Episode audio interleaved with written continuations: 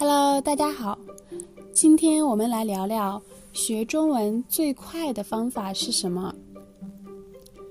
首先呢，我觉得对于初学者来说，先要学习基本句型、表达和词汇，因为这是构成语言的基础，这是一个输入的阶段。然后呢，你就要输出了，就是练习说和写。听和读都是输入类型的学习，说和写是输出类型的练习。只有你自己开始说了，你的大脑才真的在处理这个语言，在思考怎么用这门语言，所以它才会真正变成你的语言。这是一个内化的过程。